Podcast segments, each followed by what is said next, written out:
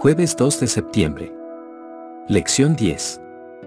La señal de que pertenecemos a Dios.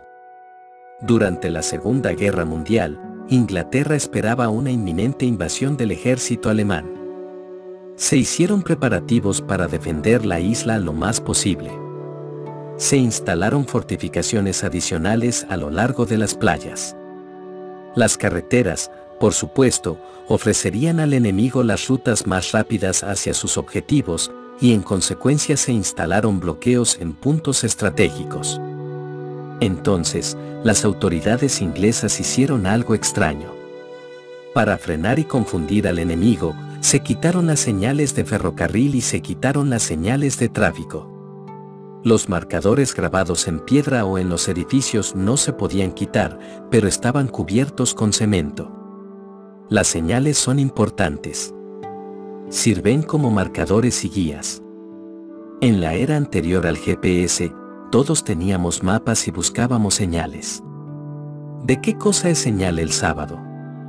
Lee Éxodo capítulo 31, versículos 13, 16 y 17. Tú hablarás a los hijos de Israel, diciendo, en verdad vosotros guardaréis mis días de reposo, porque es señal entre mí y vosotros por vuestras generaciones, para que sepáis que yo soy Jehová que os santifico. Guardarán, pues, el día de reposo los hijos de Israel, celebrándolo por sus generaciones por pacto perpetuo. Señales para siempre entre mí y los hijos de Israel, porque en seis días hizo Jehová los cielos y la tierra, y en el séptimo día cesó y reposó.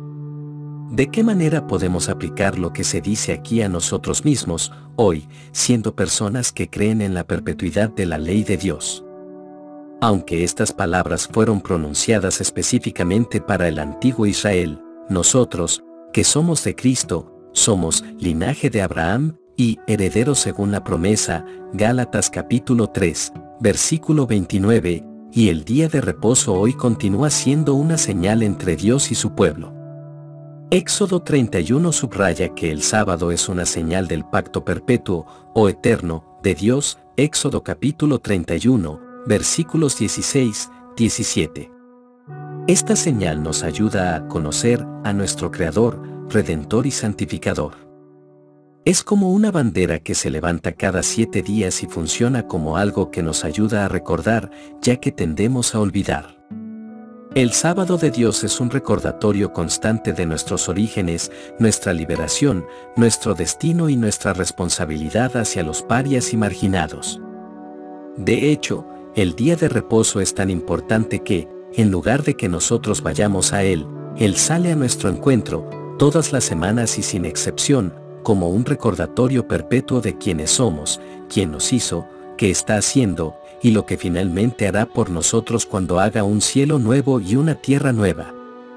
Un Dios santo invita a sus colaboradores humanos del pacto a considerar el ritmo que gobierna lo que realmente cuenta, la relación salvífica entre el Creador y Redentor y su creación rebelde.